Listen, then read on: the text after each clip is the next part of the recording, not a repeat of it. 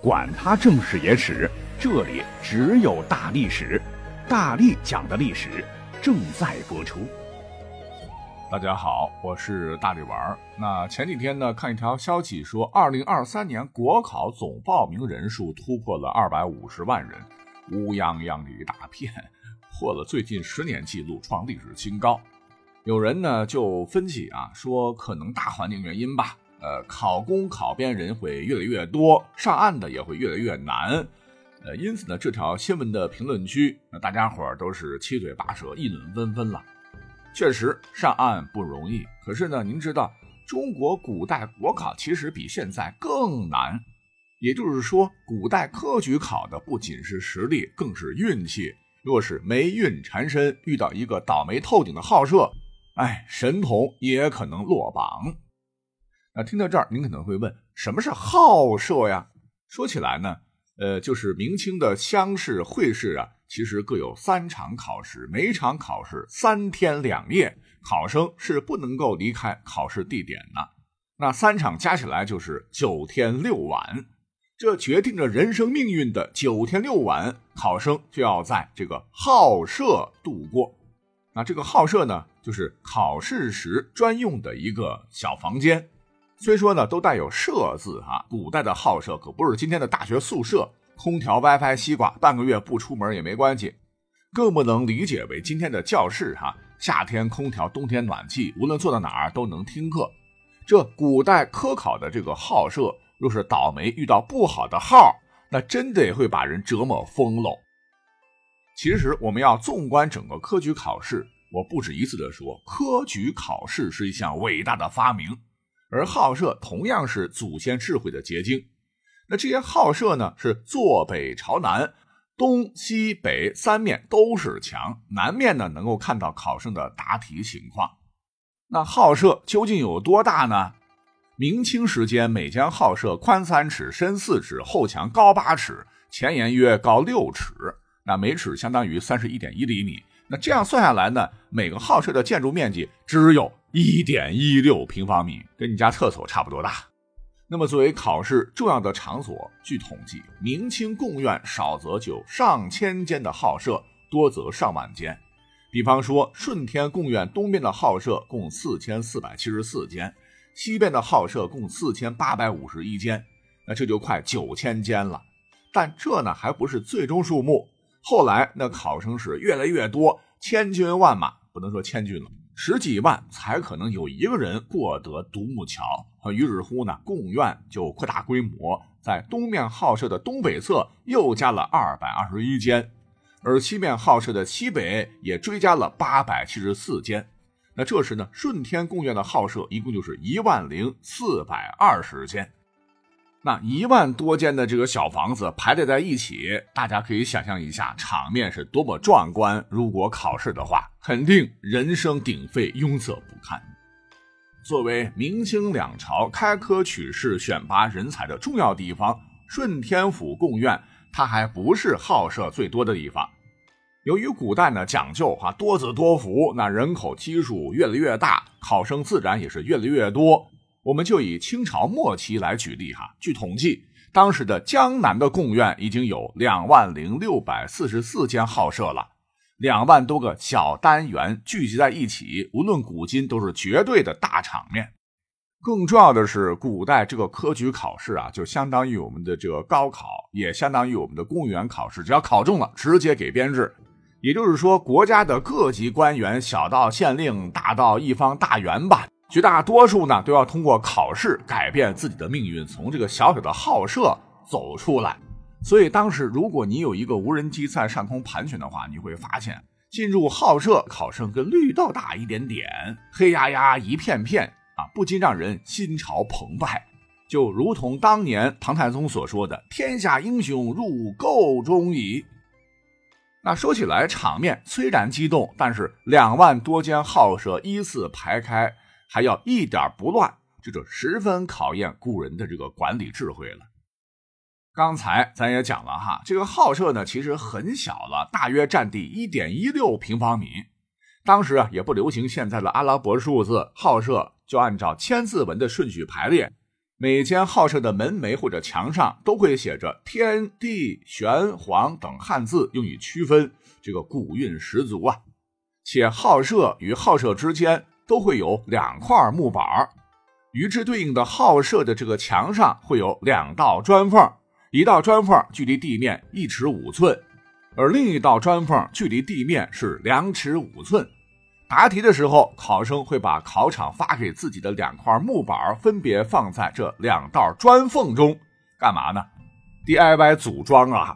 这个距离地面一尺五寸的木板当做椅子，距离地面是两尺五寸的木板用来当桌子。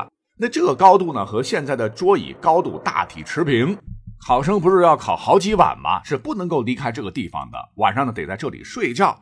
睡觉的时候呢，可以把两块木板都放到距离地面一尺五寸的砖缝里，这就是一张简易的床。哈，写到这里啊，真是佩服古人的这个智慧了。两道砖缝，两条木板，就解决了答题和休息两件大事儿哈，不占空间。哎，真是不不不行。好，就这样简单介绍完了贡院好舍的情况，算是从硬件条件讲。那咱们下面呢，就来聊聊好舍对考生成绩的影响到底有多大。你看，现在的高考或者国考，大家虽然在不同的城市有不同的考场、不同的座位，但这些呢对成绩的影响几乎为零。可是古代科考，不同的号舍对考生最终的成绩，那可是有着致命的影响。号舍呢，主要是分为四种，分别是老号、底号、小号和习号。咱们就一个个讲哈。先来说这个老号。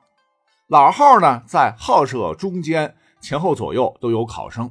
那今天这样的位置没有吸引力啊，或许还会被嫌弃，因为四周全是人，影响自己答题。但是呢，在古代这个位置，您知道吗？可是很多考生烧香拜佛求来的，即使周边都是竞争者，晚上睡觉的时候，若是有人隔壁说梦话、放屁、磨牙，还会影响自个儿休息。但他已经是最好的好舍了，不信的话，您听完另外三个好舍就会明白了。底号它有一个外号，唤作臭号，臭气熏天的臭，一听呢似乎就不是什么好地方。那号舍呢是成排成排的，比如顺天贡院东边的号舍就有六十排，每一排七八十人，而这七八十人要共用一个 WC，位置呢就在这排的最后。哎，大家可以想一想哈，七八十人三天不能出考场，吃的每一顿饭都会在一系列新陈代谢后排泄出去，自己带的干粮哈。古代可没有抽水马桶，这味儿，嗯，得有多大？而底号的就是紧挨着厕所的那个号。那我估计每个号啊，只有在开考的前半天味道是尚可的，其余时间一定特别的酸爽。还有就是这个晚上的时候，别的考生已经入睡了。人有三急啊，总是有一些人半夜上厕所，那解手的声音哗啦啦、咕咕咕，清晰传入耳中。如果再遇上两个闹肚子的，这一晚上怎么过呀？这晚上休息不好，鼻子耳朵饱受摧残，第二天又如何答题呀？所以说，在这种情况下还能高中的人，一定睡眠质量超好，而且意志力非凡。所谓是天将降大任于斯人也，必先苦其心志，劳其筋骨，大概是这个意思吧。好，再来说说这个小号，哎，这个好理解，就是尺寸不够的意思。上头咱讲了，正常情况下每个号舍就一点一六平方米，那九天时间就在这么小的地方待着，呃，不能说待着猫的，还得构思出巧妙文章，这个滋味相当不好受。但是呢，有些号舍还远远没这么大，这些号舍或许是施工单位偷工减料。或许是赶上成排成列号舍的开头结尾地方不够，总之它就是小。